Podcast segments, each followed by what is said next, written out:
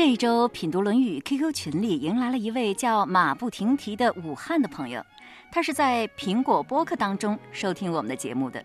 他说自己过去喜欢《红楼梦》，受贾宝玉的影响，对儒家文化印象不太好。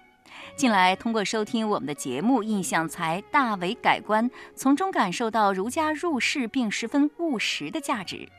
听到他的改变，我自然很高兴。正在听节目的朋友当中，一定也有很多是这种情况。曾经对儒家思想有着各种成见，其实我当初就是这样，从来没有学习过儒家文化，却不知怎么的就形成了这么一种不好的印象，觉得儒家文化是捆绑人、压制人、制约人的。现在学习过《论语》，才知道儒家文化是尊重人、解放人、给人自由、张扬个性的。在制作节目的过程当中，我所感受到的也都是充实和愉快。我想，如果这个文化不好，怎么会带给人轻松快乐的感觉呢？原来，经过千年相传，大家看到的已经是哈哈镜中的儒家，它的真实面目已经淹没在历史的尘埃中。所以，我们的工作就是拂去历史的尘埃，走到儒家文化的源头。来结识他，孔子。孔子被后世尊为至圣先师、万世师表的一代圣人，他的地位在近代遭际丰富，几经沉浮。他创立儒家学派，开创全新教育理念，对中国和世界有着深远影响，被列为世界十大文化名人之首。礼敬先贤，让我们走进孔子。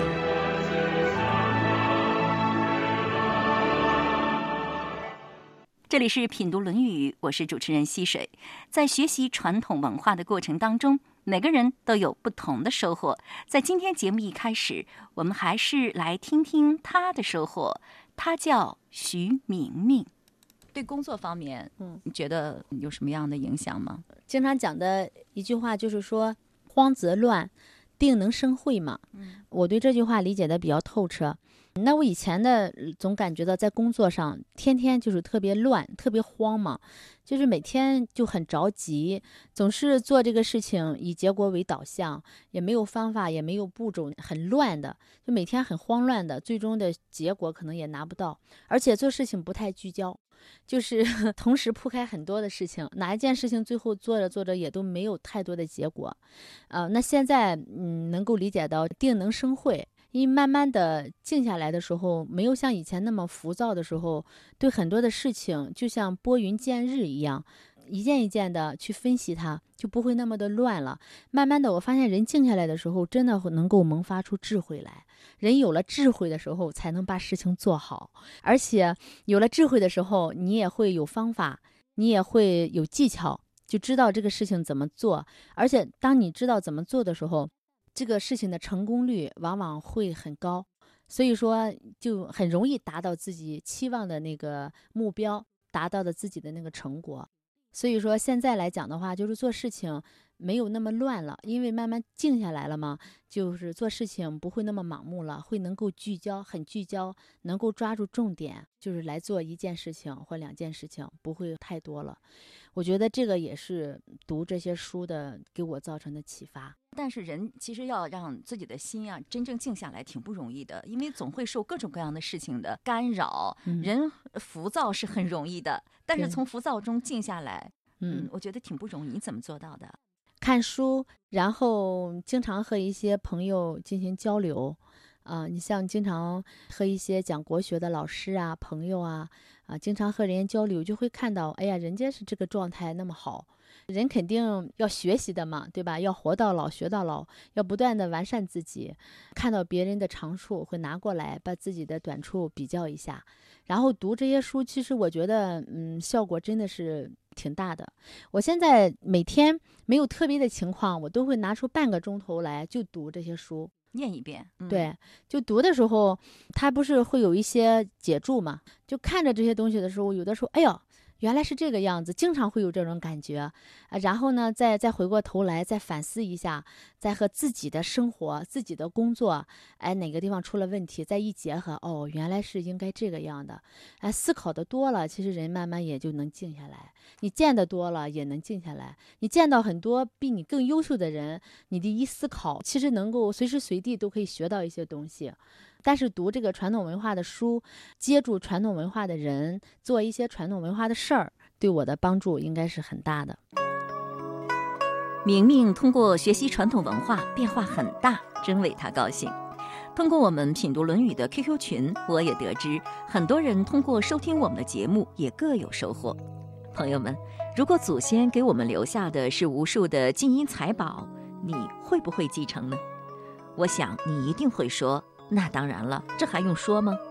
如果留给你的是能够为你带来金银财宝的方法呢？我想你一定也会瞪大眼睛。当然要。我们的祖先留给我们的是待人处事之哲学，洞悉宇宙人生真相之大道。通过这条路，你不仅会找到令你梦寐以求的金银财宝，还有更可宝贵的幸福人生。你。愿意去发现吗？继续有请今日嘉宾马庆西先生。马庆西，山东省实验中学语文教师，对中国传统文化经典有着深入的研究和体验，深入机关、学校、社区进行讲座数百场。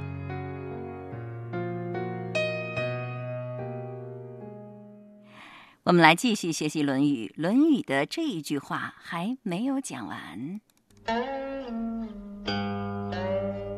子曰：“不知命，否以为君子也；不知礼，否以礼也；不知言，否以知人也。”这句话出自《论语》的二十点三章。孔子曰：“不知命，无以为君子也；不知礼，无以立也；不知言，无以知人也。”上期节目我们为大家解读了“不知命，无以为君子也”的含义。下面我们继续往下看，“不知礼，无以立也”。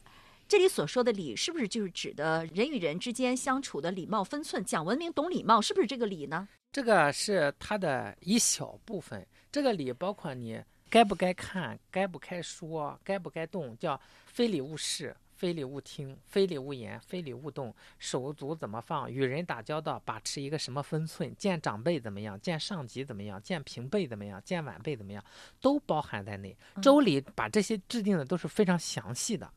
你如果不懂得这些，与人打交道处处有障碍，所以说无以立呀。啊，你不尊敬人家，人家就觉得不舒服。礼的核心还是内在的那种尊敬，但是外在表现在各个方面的形式有一些具体的规定，就是你这样做，彼此都是感到舒服的。我们不但规定了内在，还规定了外在。这个不是人为的规定，是发现了这样做是最好的。对，礼也是本于人情，是吗？是。法理都不外乎人情嘛，所以礼就是人和人相处的润滑剂。那么应该怎么体现呢？我们还是应该学学这个礼，面对不同的人，在不同的场合应该怎么做，都是应该知道的。是，尤其是这些具体的做法的，随着时代的不一样有所改变，我们也没有必要非得固守。像以前是打工作揖，现在是握手鞠躬，那就按照现在的这些可以。但是内在的那种恭敬，对人的恭敬是不能变的。一些基本的礼节，我们是应该知道的。是。这就是礼，朋友们，你觉得自己知礼吗？一个“礼”字遍布生活的方方面面，不过要全能做好也是相当不容易的。举个例子说，懂时机、知进退，就是知礼的表现之一。所以啊，懂得察言观色就很重要。与人相处、讲话要讲时机、看脸色。在别人很忙的时候，就不要急着和人说些无关紧要的话；在别人心情不好的时候，就别说不该说的话。早上急匆匆上班的时候，往往和午餐时间、下班之后说的话不一样。实际上，这就是礼的表现。我发现，在与人相处的时候，人们对与自己有利害关系的人。比较注重察言观色，比如说对领导、对客户，面对自己亲人的时候，就比较容易忽略了。比如说，面对爱人和孩子的时候，尤其是面对孩子，也是要看时机、有分寸、有技巧的说话的。这是对孩子的尊重，也能够达到最好的效果。所以，我想，这知礼绝不是仅仅用在处理外部关系，对家人也要一视同仁。所谓修身齐家治国平天下，要想在外面办好事，要先从修身齐家开始。这句话的最后一部分：“不知言，无以知人也。”不知言，无以知人也。呃，是不是就是说，听一个人说什么，就是判断这个人怎么样的一个非常重要的依据啊？因为言为心声，那通过分析他的言语，就能分析到他的心，那自然就知道这个人。但是光凭一个人说的话来判断，恐怕远远不够吧？应该是够的，关键是判断的这个人要很高明才行。同样的听一个人说话，这个人听的是这样，那个人听的是那样，就是说还取决于听话的这个人。我们要把自己修养到，我一听他的言语就能知道他是怎么想的，这是一个怎样的人。哎，孔子不是说听其言还要观其行吗？是，那是他评价学生的时候，不光听他说的怎么样，还要看他做的怎么样。这个不知言无以知人，他更加的侧重于在这一个场合之下。我举个例子哈，像咱们刚才提到《西游记》里面有这样一回，就是孙悟空悬丝诊脉，哎，又要了什么大黄、巴豆、锅底灰，还要了白龙马的一点尿做成药丸子，哎，又要五根水吃下去，这个皇帝的病就好了。好了之后就设宴席来答谢他们，在这个席上，这个国王就跟孙悟空说啊。说我这个病好了，但是我这个病的根源是什么呢？就是哪一哪一年过端午节的时候来了一个妖怪，把正宫娘娘弄走了。说孙悟空就问这个妖怪以后还来过吗？他说来。他说五月端午的时候抢走了正宫娘娘，到十月里又抢了两个宫女去，说是过了哪几个月又抢了两个宫女去，说说不定又要来。他说哦那嗯怎么办？他说我们因为害怕，我就建了一座避妖楼。这个妖怪一来，我就领着后宫嫔妃和这个什么大臣都躲到这个上面去。孙悟空就说：“我去看看这个楼吧。”这个时候，猪八戒就嘟囔了，说：“好好饭不吃，那个楼有什么好看的？人家这里边作者就写了一句，说这个国王情知八戒是为嘴，就是八戒爱吃。”摆着这么好的宴席，这么好的御酒，你不喝不吃，你你你去看什么碧瑶楼啊？所以人家国王接着就说：“抬两桌席面到那个碧瑶楼边上去。”八戒就高兴了，好看去吧。那你看，一听说是这这个话，并不是显示他对这个事不感兴趣。你要知道，他内心是贪恋这一桌子好吃的。所以说，通过这个言语就能知道这个人。这是小的场合，那具体到知道这一个人的品性，大体可以推测个差不多。像在这个魏晋时候。我们都知道王羲之，王羲之有三个儿子，有王徽之、王操之和王献之。有一天，这兄弟三个都去拜见谢安，当时有好多宾客。我们知道魏晋那个时候啊，大家特别流行品评人物，就是这个人怎么样。到了那里之后，这个王徽之和王操之就跟在座的人谈一些世俗的事情啊、家庭琐事啊等等这样一些。这个王献之呢，就跟大家礼节性的打个招呼。就是寒暄一下，然后就坐在那里一直没有说话。后来他们兄弟三人走了，在座的人就问谢安：“你觉着他们家兄弟三个哪个人最出色？”谢安说：“最小的那个就是王献之。”人家就问：“为什么呀？”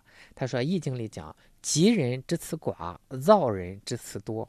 说这个吉祥的人，就是我们说这很好的这个人，他说的话是很少的。说你看这三个人里，他话最少。”哎，那个通过这这个，那他评判的对不对呢？还有这样一个事情来验证，说有一次王徽之和王献之在一间屋子里面，这个屋子顶上突然着火了，这个王徽之啊吓得鞋都没穿就窜出去了，王献之很从容的起来，叫着身边的人一起搀扶着都出去了，是吧？从容不迫，就好像没有发生一样，世人就知道哦。你看谁优谁劣就出来了，所以通过一个人，不光是他说话的内容，他说话的方式，他说话体现出来的这些神态、语气等等，就可以推算这个人是怎样的一个人。刚才也提到了“吉人之词寡，造人之词多”，其实这句话还挺长的，能不能一一的给大家分析一下？比如说“将叛者其辞残，忠心疑者其辞实际上。就是字面的意思。哦一个人将要背叛我们的时候，他内心是有隐隐的不好意思的。这也证明人之初性本善哈，嗯他不好意思，所以他言语当中啊就体现出这种惭愧来。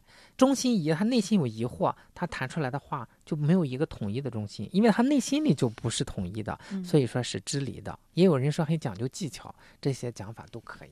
你刚才说造人之词多，就是说话多的人往往可能会比较浮躁，是这个意思吗？他他就是说，这个人本身很浮躁，他就不停的在嘟嘟嘟嘟嘟嘟的说，也可能他知道的很多呀。他知道的很多，叫学问深时意气平，他反倒不会那样说。如果说他知识很丰富，他也不算是一个吉人。吉人是修养很高，内心很平和。吉人和造人是这样区分的。他虽然知道的多，但是他没有落实到行动上。如果落实到行动上了，这才是君子、贤人、圣人。如果没有落实到行动上，那只是一个知识，对，只是知识层面。电脑上知识最丰富了，有啥用啊？吉人之辞寡。哎，有的人那沉默寡言，并不是因为他自己特别的沉稳、学问高时、意气平，他只是因为知道的比较少，不知道怎么搭腔嘛。所以说，我们要会观察这个人是真的不说，还是没什么可说，这个一眼就能看出来的。啊。巫善之人，其辞尤，也是污蔑好人的人，他说话很飘忽的。是很飘忽，因为本身就没有事实依据嘛。还有失其守者，其辞屈是什么意思？就咱们这么说吧，他没有根据地了，他当然就是屈服于别人了，就是他自己那个理论站不住脚了，所以他那个语言上也是没有这个呃力度的。嗯，自己心里也是哎不定的哈。是，所以你看，通过外在的这种语气，就能推断出他的这个人。最后总结一下，这句话到底要告诉我们什么？我们应该知道些什么？算没白学这句话。哦，那就是我觉得最主要的还是要知命啊。最主要的是知命。哎，这是《论语》的最后一句啊。你看，开篇第一句是“人不知而不愠，不亦君子乎”，结束于这个；最后是“不知命为无以为君子也”，它前后遥遥相应。人不知为什么不愠啊？也是因为知命啊。我知道，天命就是这个时代，就是这个道，就是不行。你比方说，现在我们习主席非常推崇传统文化，万一习主席是一个非常讨厌传统文化的领导人呢？这些我们都是说了不算的。你就不能坐在这儿和我聊天 喽？对对，我们就不敢这么向外传播这个。我们要谈这个，可能得偷偷摸摸的找个地方，不能让人听见。虽然我们知道他好，那也没办法。所以这就是天命。所以人不知而不愠，当没有这个天命的时候，我们就自己学好了，也是很愉快的。是，只能是这个样子。所以说，不要去怨天尤人。时代如此，时代有时代的命运，国家有国家的命运，文化也有文化的命运。刚才我们讲到了这么一句话：“江畔者其辞惨，忠心疑者其辞知，吉人之辞寡，造人之辞多，污善之人其辞尤，失其守者其辞曲。”多次出现的那个“词”就是言辞说话的意思。这句话您如果还听不清楚，不知道这些个字怎么写，就只好去问问度娘喽。这句话是出自《系辞》，告诉我们一个人不同的内心状态可以从他的言辞当中表现出来。若能真正做到知命、知理、知言，就可以帮助我们趋吉避凶，升起一切的吉祥。孔子曰：“不知命，无以为君子也；不知礼，无以立也；不知言，无以知人也。”